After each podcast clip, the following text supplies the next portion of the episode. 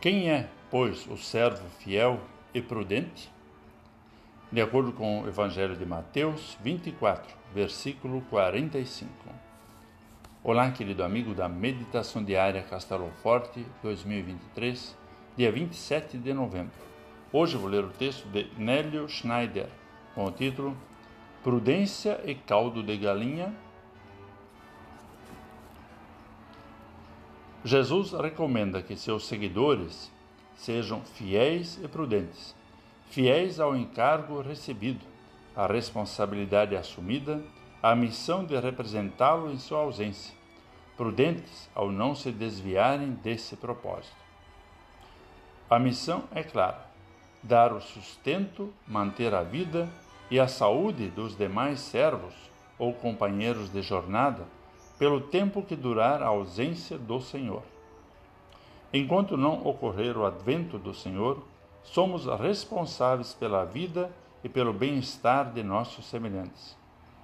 Não é pouca coisa, mas o Senhor nos colocou em posição de autoridade e nos capacita para isso.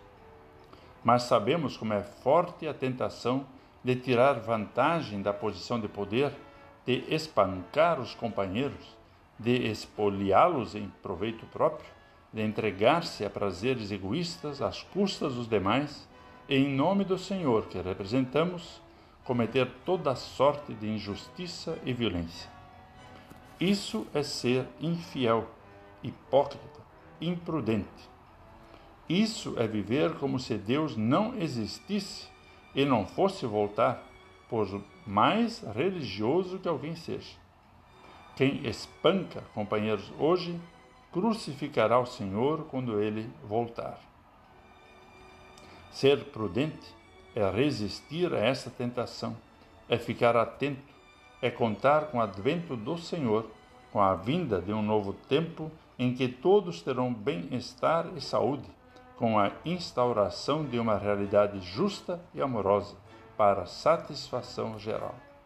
Ser fiel e prudente é agir desde já nesse sentido e evitar que alguém tenha motivo de queixa quando o Senhor voltar. Vamos falar com Deus. Senhor Deus, capacita-nos a sermos fiéis à missão de sustentar a vida e a saúde física e espiritual dos companheiros da jornada, e com prudência resistir à maré geral de expoliação egoísmo e hipocrisia que assola o mundo. Em nome de Jesus. Amém. Aqui foi Vigan Decker Jr. com a mensagem de hoje.